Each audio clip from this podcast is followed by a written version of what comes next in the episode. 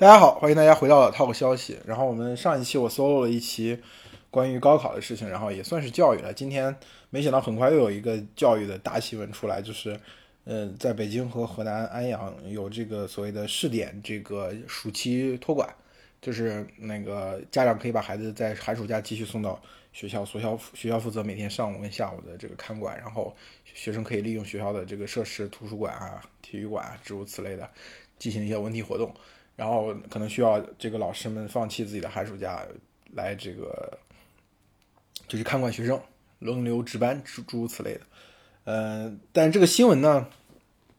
到了微博上被简化为这个可能要取消老师的寒暑假，然后反正就大家都讨论的很厉害了。然后我觉得，嗯、我自己怎么去解读这个事情，就是说我们这一轮的教育改革可能啊，很可能会走向一个需要靠老师增加这个工作量。靠延长老师的工作时间，然后去能够减轻家长们的负担，然后去解决现在这个生育率，呃非常低，而且可能会继续走低这样一个顽疾吧。但是我我比较意外的是，这个微博上我我发现大家很多人确实对呃老师是很有意见。我仔细想了一想，对老师的意见可能并没有那么大，但是家长们可能是在。对这个教育的意见，把它转化为对老师的意见，因为毕竟在中国人的传统的观念当中，老师还是一个非常受人尊敬的职业。但是这是，但是我之前讲过嘛，就是学校、政府和家长之间，它是一个不可能三角，就在教育这件事情上，就是如果家长和这个老师爽了，它一定意味着国家在教育上面有巨大的投资，巨大的财政拨款，这典型的北欧模式，对吧？然后第二种情况就是。政府跟老师很爽，家长就不爽，那肯定是学校的负担是公立学校的负担是比较轻的，那政府也不用负担太多的这个财政投入，那肯定是家长去承担这个成本。我们现在的状况可能就是属于这种，然后家长可能会因为这样的一种现状，所以看到这种，比如说以以损害教师的待遇为或者延长教师的时间为代价的政策呢，可能就会拍手叫好。对，然后。其实我你要去细细的拆解，呃，就这样一个观念到底对不对？就是老师是不是过得很好？嗯，你要怎么去讲呢？从待遇的角度来讲，确实在有些地区，尤其是财政比较充裕的地区，老师的待遇已经挺好的。我们现在的这个，当你去讲，比如讲这个有一些所谓的教育上的矛盾的热点的话题出现的时候，你会发现现在有些人经常的讲法就是。比如说深圳、清北的老师都会扎堆去，对吧？一年接近三十万的这样一个年收入，呃，已经和互联网大厂可以有的一拼了，而且还更稳定，还有寒暑假，就很多人会拿这个事情来说。但是你有没有想过，就是，嗯，这些学校都不是大部分人的孩子能够进去，对吧？就是大部分的老师是是在普通的院、普通的学校、普通的岗位上供职的。这可能是作为我作为一个教师的家属所能够感受到的，就是老师这个岗位呢，就是你要从理论上来讲，可能你真的会不是教师的这个岗位上的人会觉得他们其实还挺轻松，因为毕竟你寒暑假有接近三个月的时间的假期是别人都没有的。第二个就是大家认为老师上课的劳动量并不大，比如说都觉得老师一一一一天就上两节到三节课，那能有多大工作量呢？对不对？他但是这其实是隐含着巨大的一个所谓的陷阱，思维上的陷阱在。就老师，首先第一，老师不是只讲课的，老师不可能说这个这三节课给你讲了，随便给你讲讲就行。他不是大学老师，大学老师是可以这样，大学老师在自己的这个学在学在自己的专业领域可能经营的时间比较长了，他们本科生讲课其实其实讲的很随意，他也不用怎么备课，对吧？教材给你一发，PPT 用过去的，然后给你现场给你看看大山就完了。但是基础教育老师很难这样搞的，他备课的时间可能一般来说上一节课需要两节课的时间来备课，这是肯定的。所以大家所设想的那种特别轻松的教师岗位只存在于理想状态下。就是你首先第一你不当班主任，那女教师现在她当班主任就是每天早上六点起床，六六点半出发，然后六点四十五到学校。这个反正我是感同身受，我是送了她几次，实在是身体上吃不消，真的是早起毁毁毁一天。你早起之后，你整个上午就是属于那种懵逼的状态，然后你在中午，如果你中午找个找个机会在在办公室里面，在沙发上或者在行军床上睡了一下，基本上整个下午都没了，对吧？然后所以我是能够理解他晚他晚他当班主任的话，晚上基本上八九点回来回来之后躺床上就就睡着了。这这是当班主任的情况。你不当班主任，如果你带的是一个年级的两个班还好，如果你带两个年级两个班，这意味着你备课的压力就会 double，对吧？这我我还这这只是讲这个所谓在教学当中的负担。你再要如果讲到学校里面的任务。像北京，说实话，我认为女教师她们的负担已经非常轻了。每当她抱怨工作很劳累，其实我是老是站在她对立面上去讲，我说你啊知足吧，就是因为毕竟他的他所在这个高中在北京，他他一届的一个班不到三十个人，而且比如到了高三之后，他还有一些分流，比如说提前报了这种二加三，就不需要参加呃高考，通过一个呃资格考试，然后就可以这个就是先读一个这个。就是用五年时间拿下一个所谓的大专的这样一个学历的这种事情，他们的高中生是可以这样的。所以其实到最后真正参加高考的班里面，就是只剩下十几个人了。所以，我我我是认为他的劳动强度，我要讲给你们听，肯定很多观众都会讲，哎呀，他太幸运。确实，我经常跟他讲，我说你你回头去看一看，比如说这个我们当年一中的老师。对吧？我们当年的一中的老师一个班里面带七八十个人，到高三之后可能会再加塞进来几个插班生，可能是交过钱或者怎么怎么样，有什么关系的？那老师通常都是跨跨高三和高一高二，因为老师不够嘛。然后高三基本上有的时候如果只是高三，可能要带两三个班，甚至带四个班，就有一些课课程就是非非语数外的，可能要带四个班都是有可能的。我上次之前他们那个。他高中时代那个呃班主任是个政治老师嘛，我们几年前见了一次，四十多岁，头发已已经全白了。反正我觉得真的是呃，在北京已经相对来说比较幸运，但是在北京他也有北京的苦恼，那就是各种各样的评比，各种各样的活动，各种各样的讲课，各种各样的教委今天要做这个，对吧？市里面明天要做，区里面要做这个，市里面要做那个，学校要做这个，大量的比这个做什么公开课、示范课评比啊。然后要去参加教研啊，这个一呃任务压下来之后，基本上确实是在学校在学校，比如你六点多去，呃不到七点就要到学校去，到晚上八九点时间回来，这个十二小时他基本上就是完全没有停顿，就是你没你连甚至连停下来喝水的这个空间都没有。而且学校为了抓成绩，他很容易去搞一些什么，比如说要求学生在某一个阶段他必须去去老师那儿问问题，老师要去随时在那个时间段要等着要去解答他的问题。对吧？如果你当班主任，还有你要知道，就是在越是在大城市，他有一个老师的权威其实是相对更低的。就是比如说你你像我们八零后生长在比如县城里面，或者在在在我小时候那地级市里面，老师其实是拥有无上的权威的。就是比如说八零后经常听到自己父母说的一句话，就是老师你要他不听话你就打他，往死里打都行。这其实我们八零后小时候经常听到的话，因为这个时候就原来那个制度下其实是给了老师无上的这个权威，但是今天你很难了。比如说。你尤尤其是网络上，比如说有一些如果说学校出现了虐待孩子的情况，那那在微博上就是热点，就是热肯定要上热搜的消息。而且中产家长你要知道，中产家长是比较鸡，这个就比较鸡贼，或者说比较龟毛的，就是你可能他很多事情上都要和你老师去争夺一下，就是关于关于教育他孩子的这个权威。他中产家长通常都接受过高等教育，他认为自己在这个上面是懂的，所以他会造成非常多的。教学计划外的这种精力开支，就是看起来可能在北京当老师会比在地方当老师会，就是所谓的绝对的硬任务上会轻松很多。但是呢，在软任务上反而会增加非常多的东西，对吧？在比如在衡水中学当老师，那肯定虽然可能科研任务会重一些，但是管理任务就会轻，因为它是执行某种意义上的军事化管理。北京其实类似也有这样的学校，所以我讲这么多，其实要给大家讲一下，就老师这个岗位，你如果从全国范围内看。我至今认为，仍然认为它不是一个很好的岗位。但是在财政比较充裕的大城市，相对于这个城市里面的那种激烈的内卷的竞争，老师真的是一个还算不错的岗位。它能提供给你这个这个城市达到这个城市平均水平的这个收入，然后相对来说比较受人尊敬的社会地位，然后还有一个比较固定的放假时间。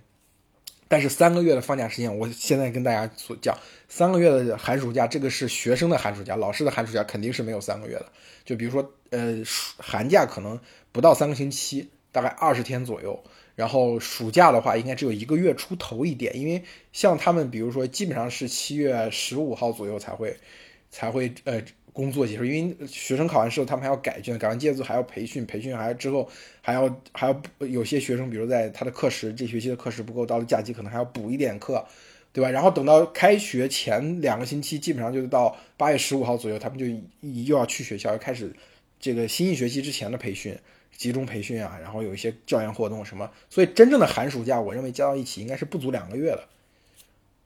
所以就是我当然讲这些东西，肯定是作为我是一个教教师家属。如果大家觉得教师家属去讲出这些东西就会显得有些屁股歪的话，我觉得那那也很那也很很正常，大家有这样的想法很正常，尤其现在在家长。真的，我说在那个不可不可能三角这个状态下，其实是某种程度上这个矛盾被转嫁到了家长和学校或者家长和老师之间，对吧？讲完这个呢，我们现在讲这个，把它拔高一点，讲一点抽象当中的问题吧。就是今天中国的教育有有哪些真正意义上的痛点，和它有没有可能解决？我觉得，呃，比如说第一个痛点就是这次的这个政策所可能要着力去解决的，就是。在孩子比较小的时候，比如说在小学和小学之前的这段教育当中，其实是需要父母花大量的时间去去这个陪伴的。但是反而这个在这段教育时间，在学校待的时间是最短。很多北京的小学三点多就放学了，那这怎么接呢？只能让爷爷奶奶去接。爷爷奶奶如果不能来北京，或者爷爷奶奶有很多孩子都要看，有一个在老家，一个在北京，这个时候就是非常大的家庭矛盾。所以现在如果要把这个时间延长，延长到下午的呃五六点。甚至七八点到了当地的这个普遍的下班时间，那肯定是有效能够减轻家长的负担的。但是这个就要求要要求说老师去延长自己的工作时间，延长工作时间其实我认为并不可怕，但是问题就在于如果说延长工作时间，某种程度上又降低了老师在比如在课业在教研其他方面的时间，我认为这个其实是得不偿失的。所以有没有可能性通过一种社会购买的方式，就购买这种看护服务，在学校这个场地上不用单独再找？因为毕竟你说现在大家为什么家长觉得这个支出成本太高？那可能你你放学之后把孩子再接到另外一个地方托管的地方放着，那个托管的地方要有自己的房租、水电，要有各种各样的运营成本，他他要赚钱，那他肯定是这个价格是比较贵的。但是如果是学校统一去采购，比如说校外的呃看护人员，那在这个下下课后这段时间提供两个课时到三个小时的自习时间指导家长去接，我觉得这也是可以解决的。因为毕竟在线教育呃最近受到了政策的重创，那很有可能这个这种方式也能解决这个一部分人的就业问题。我觉得这是有可能解决的，并不是无解。但是我担心的就是说，这已经变成一个社会的普遍压力了。尤其是今天我看到微博，原来有那么多人的讨厌老师，或者说呃认为老师是一个过分的福利过高的这样一个岗位。因而有一些这个嫉妒或者有一些不平等、不平的这种心态，所以我觉得很有可能这个政策在呃长期看，它可能会增加财政投入，呃增加老师的待遇，但是短期看肯定是要求老师以某种程度的义务的劳动或者低价非常低，因为很多人都不知道说老师可以获得报酬嘛，这个事情实际上现行的标准下，老师的报酬是非常低的，一个课时几十块钱，对吧？就上课的课时一个课时也就几十块钱，那你要想。班主任费，呃，有很多地方都是象征性的，只有一百多块钱或者几百块钱，跟老跟做班主任所要付出的时间成本和精力成本相比，根本就不值一提嘛。所以你会发现学校里面很多的老师是不愿意当班主任，尤其是就是那种中产家庭的孩子，呃，读了个师范，然后出来去当老师，在在自己所呃父母所在这个城市当当个老师，他其实就是很佛系嘛，就是你你学校最好什么事儿都不要找我，我就上上一两门课就行了。对吧？如果说没有这个提高工资待遇这个事情，我觉得其实是很难做到。这是所谓的所谓相对来说比较早期的一个学校的痛点，我认为是可以去完成的。然后第二点呢，就是说在中考分流这个事情是过去一段时间非常热的一个话题，就是呃百分之五十的学生可能要去职高和技校，那很多家长是接受不了。我身边呃聊过谈过无数的家长，因为八零后现在已经基本上都到当父母的年纪了，都有孩子了，那。大家普遍的这个底线就是孩子必须上一个普高，能够上一个本科。如果这两个都满足不了的话，家长可能会有点有点抓狂。所以说，目前来说，很多时候所说的内卷或者说家长的焦虑，其实就跟这个分流的比例过高有关。就百分之五十要分掉，这个从中国人的情感上来说是很难接受的。为什么？就是你当然说职业教育很好，就是比如你把德国那一套职业教育的拿来来讲，说啊，德国的职业教育可以做到怎么怎么样。这个毕业之后待遇跟白领跟上大学没有什么区别，所以德国的很多年轻人并不热衷于去参加这高等教育，呃，或者说高考的这个这个嗯呃这个大学入学考试这样的一个内卷，对，是，但是那是德国，呃，德国有那么强制造业，而且它有已经形成了一个制度化的技校跟制造业之间的这个这个关系。但是在中国来说，我们曾经也有嘛，像我们小的时候，那个时候家长其实是八十年代的时候，很多家长是宁可让孩子去读中专，而不让不想让孩子读高中，因为读高中有可能你考不上大学。读高中的三年，其实父母还要另付一份你的学费，要付你的生活费。但是读中专呢，这其实就是国家跟读大学一样，是国家包的。然后你毕业之后就只可以直接可以上大学了，不是直接可以进厂，进国企了。而且很多时候，这个很多国企它下属的或者直接跟它挂钩的这些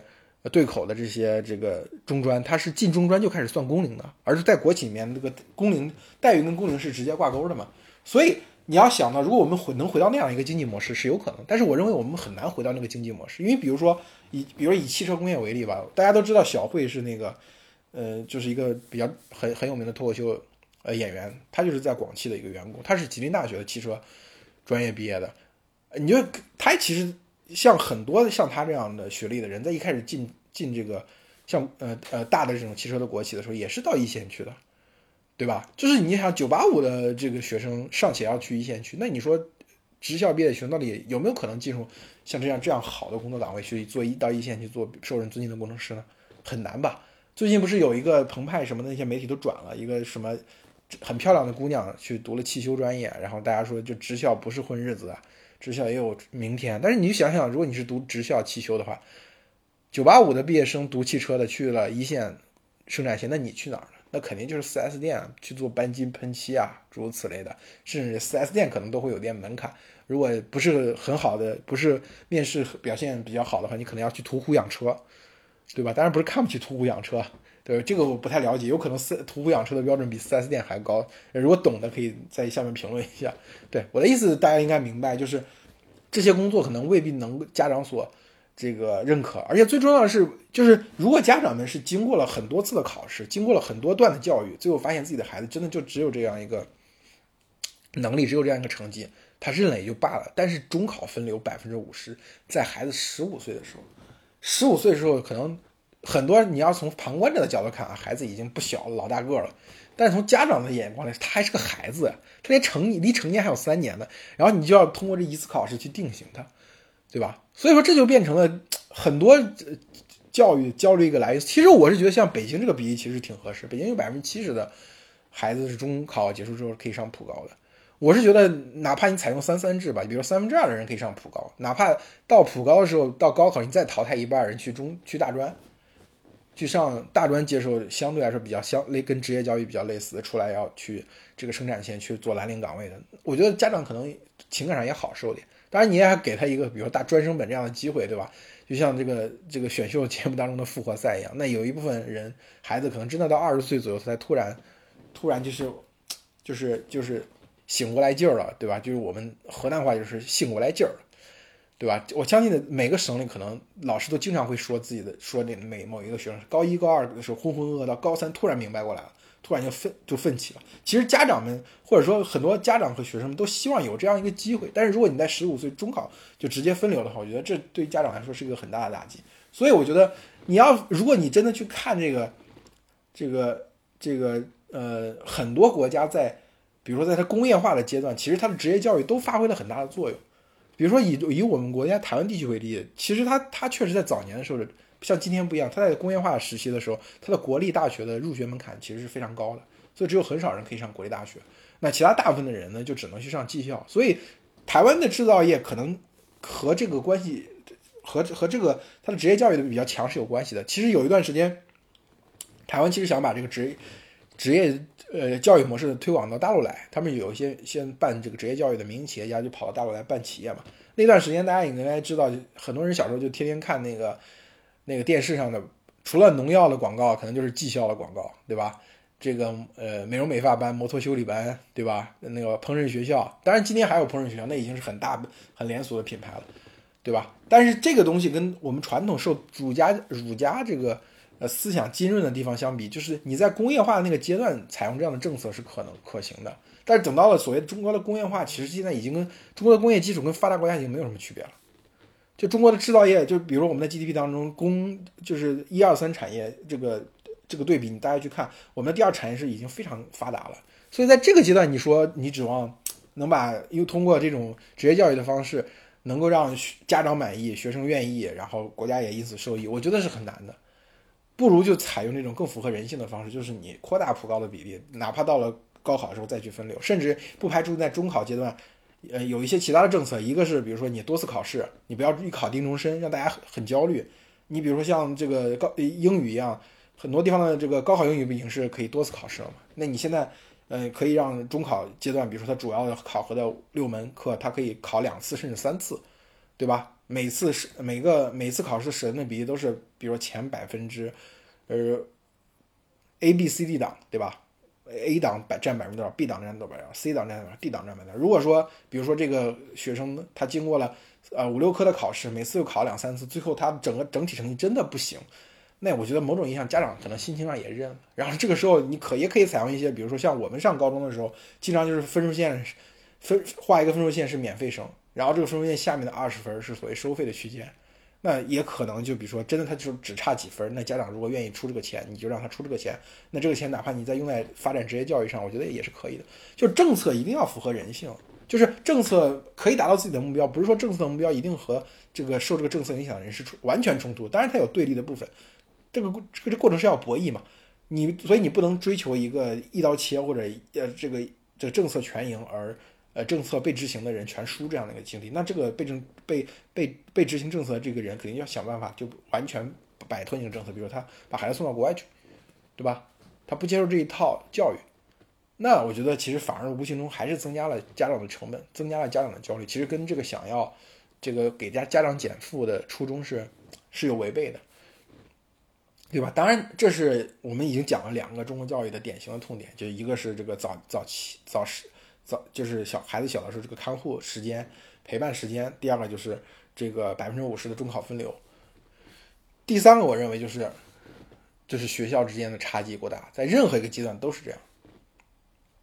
初中小学、高中没有一个阶段，中国的学校跟学校之间的差别比人跟狗之间的差别还要大。用那句熟悉的话去套，那这个事情，我认为是，呃，也是有办法去解决。当然，很多人。很多人说这个马太效应嘛，这个好的学生总是要聚集在一起的，对吧？呃，这个名校最重要的，他的能力并不是他教的有多好，是他把好的学生聚在一起，而不同出身、不同成绩的人，把他们呃拆开，不是把他们强行聚合在一起，让同样成绩的人把他们强行拆开，这个事情是一定不会有有什么好结果。我认为倒倒也未必，他一定还是有些政策。去能够去对冲它的，就比如说，呃，到底为什么中国的这个学校哦差别这么大呢？我认为是因为学校所占据的资源太多，或者是学校对于教学最后的呃影响太强。因为现行的制度下，其实是一个所谓的校长负责制，校长在一个学校想要变好，就是这个校长要要有想法，要有执行力，就所有的资源其实集中在校长身上。所以，我们中国是一个典型的，就是。呃，非常追捧名校和名校校长的这样一个一个一个空间和环境。那我认为，想要改变这个这个这个状况，你就只能在这个学校的机制上动刀。因为学校，你你要把它真正的拆分，它有硬件设施的部分，对吧？它有软件设施部分，有师资的部分，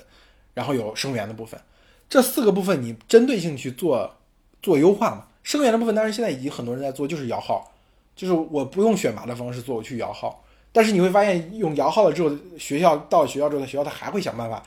把这个学生再分一遍，分成 A、B、C、D 班，然后让好的学生聚集在一起。他一定有方法对抗，甚至几个学校联合在一起。尤其是那种有那个有教育集团，它下面有很多学校的，它更能通过跨学校这个资源分配，再把好的好的这个学生聚集在一起。你这个从生源上来讲，只是其中一部分，不是能并不能一一劳永逸。然后硬件，硬件这个是就纯粹指向政府的投入。那你不同的学校。高标准的建设一个校舍，建设运动场，建设体育场馆，我觉得这个对于中国来说是相对来说好做，因为中国毕竟是基建狂魔嘛。就是我们每增加一份基建所要付出的成本，相对来说比较小的。我们中国特别擅长的去做这个东西，所以硬件这一块，我觉得也相对好解决，只要政府肯投入就行。然后第三个部分，比如说像最重要的就是师资，师资这个东西真的是为什么超级中学？这么强势，超级校长，牛校的校长为什么这么牛？就是因为他把这群好的老师能够聚集起来，然后这些好的老师他就留在这个地方，就是他是围绕这个校长形成的一个很好的制度。所以说，培养好的老师其实是在学校这个场景下的。但是如果说我们能把学校这个东学就是师资这个东西拆出来，就比如说我们把这个呃聘任学校的从聘任老师的这个单位从学校变成教委，变成政府机构。那比如说一个区、一个县以上的这个行政单位统一去聘，聘完之后呢，它是分发到各个学校，对吧？然后比如说同同样所有的语文老师在这个县里，语文老师是属于属于一个语文教研组、数学教研组，对吧？物理教研组，大家是混在一起。然后县里面的这些学校，一二三四个学校是分配的，而且每个老师你必须有一定的基层经验，你必须你需要流动起来嘛，你必须有多少三年时间留在农村。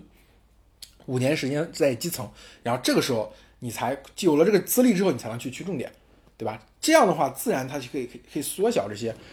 呃，学校跟学校之间师资的差异。有很多，我我今天在群里和和我的粉丝大家一起聊过这个问题，大家说这有点像互联网公司的中台，就是我觉得确实很像互联网公司的中台。就是互联网公司，它过去你要做一个项目，你的所有的技术能力都在这个项目，在这个团队的这个产品上面。那大的公司等到它同时要运行上百个产品，对吧？这个时候你你你你再把所有资源都放在产品、放在团队、放到业务那里就不对了。你要把它各种不同能力拆解出来，变成中台。然后这时候任何一个产品崛起了，任何一个产品迭代都可以应用到这种能力。那这个就是所谓的新一代的互联网公司，像字节跳动可以做有这样的能力，大家都会认为它是所谓的显著增强了中国互联网的能力。它是。它是一种划时代的意义，当然也不只是只有字节跳动，现在所有的互联网公司都在某种意义上执行这样的政策，那个效果也是非常明显的。所以我认为这种情况下，就师资这个部分能不能也变成这个、这个、这个一种中台呢？我觉得是可以的。而且包括甚至于现在，你今天我们去吐槽很多学校的事情，有时候学校真的是没有把它的核心能力用在教学上，它有非常多的后勤岗位，有非常多的行政岗位，有非常多这种龟毛的部门。他们也是在编的，对吧？他们也是，你也不知道这个人到底是哪路神仙，很多都是被塞进来的，对吧？这些人在这个位置上一干十年或者二十年，我认为这些能力都不需要是公立学校所拥有的。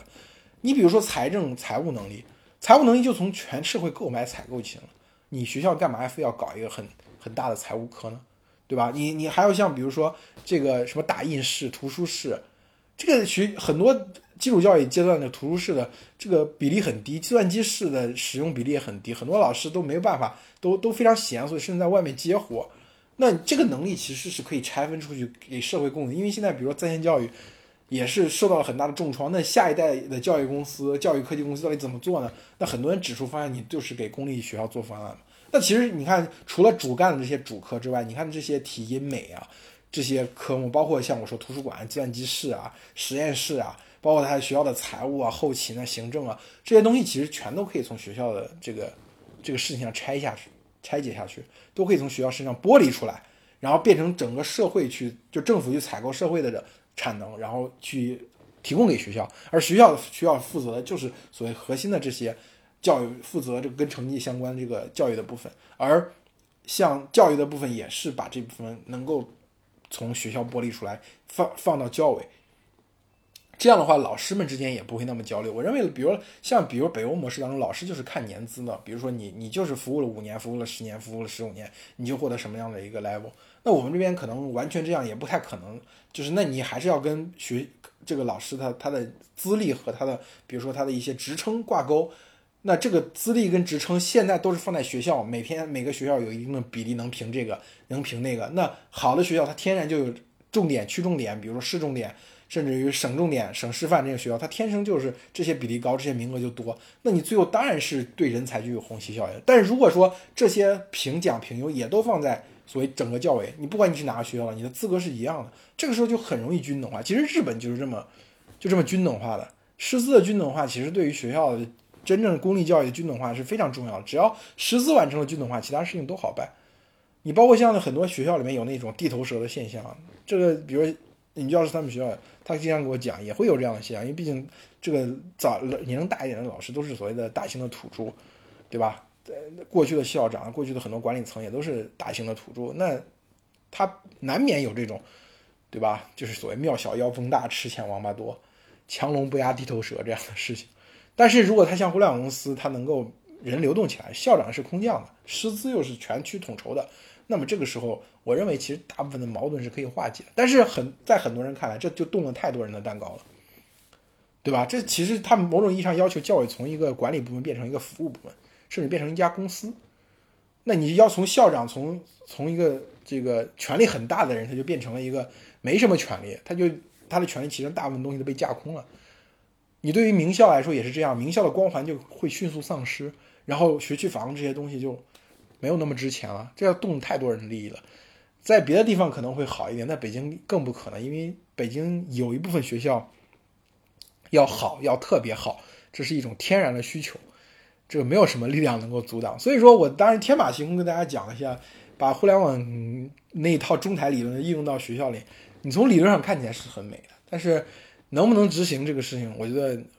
你从长期来看，我当然相信一定会出现。就比如说，如果你用一百年的时间去看中国基础教育，我认为中国互联网这套东西有经过一百年时间肯定会渗透渗透到中国经济、中国社会的各个方方面面。但如果你你一百年之后，不要说我们了，我们的孩子都没有了，对吧？那这个时候肯定是不太可能的嘛，对吧？在我们这代人看到是可能性比较小的，当然也不排除，因为毕竟我们嗯，比如说看到教育领域出有这么大的动作，有这么大的步骤，就是我们在我们去年的呃人口出生数据公布之后，你看今年一系列的政策，包括在线教育的大整治，从过去可能以过去三年前我们的经验来看，我们觉得都不太可能，这是一个非常慢很难解决的问题。但是嗯不管现在解决没解决，它至少是付出了相应的这样的一个政策力度去。去对冲它，当然，我觉得最终要讲的话，其实还是那个不可能三角。对于教育领教育领域的规律，永远要用那个不可能三角。比如我经常讲，过去二十年中国最大的人证就是就是解决了高等教育的这个投入问题。今天中国所有的学生都能够轻松的读，呃，只要你能考上大学，基本上都可以读大学，没有什么经济压力。而你相对于你别看美国，美国学生的学平均要背上十年以上的学贷，对吧？这就是那个在那个不可能三角当中，美国的大学很爽，因为美国大学很精英，教育质量很高，科研水平也很强，对吧？呃，跟美国教育、跟美国大学绑定的那些产业，半导体啊、生物医药啊，都都很强，大学是很爽的。呃，政府也很爽，美国的政府不不需要给大学过多的拨款，大部分的优秀的大学是私立大学，靠靠校的捐款，靠这个他的学学校的基金的运营，他并不需要政府给花花太多的钱，但是。学生背上了非常非常沉重的负担，但是我们就是在九十年代的时候，你能经常能听到那种所谓的考上大学也上不起的这样的悲悲剧的话的这个新闻，但是你到两千年之后，其实就越来越少。他我们今天你考上大学，无论什么奖学金、助学金还是什么，总会有一款适合你，总能够让你坚持把这个学校读完，而且不会背上什么跟房贷所背上的枷锁相比，那这个枷锁这个负担就根本不值一提。那它建立的条件就是在两千零一年之后，中国的这个教育高等教育投入是以这个非常快的速度在增长，但是基础教育的增长就相对慢，因为这个高等教育增长，高等教育这个拨款大头在中央政府，而基础教育的拨款大头在地方政府。地方政府说实话真的是。有没有钱去负担这样一个成本，真的是很呃很大部分地方，因为中国毕竟只有五个省它是财政盈余的，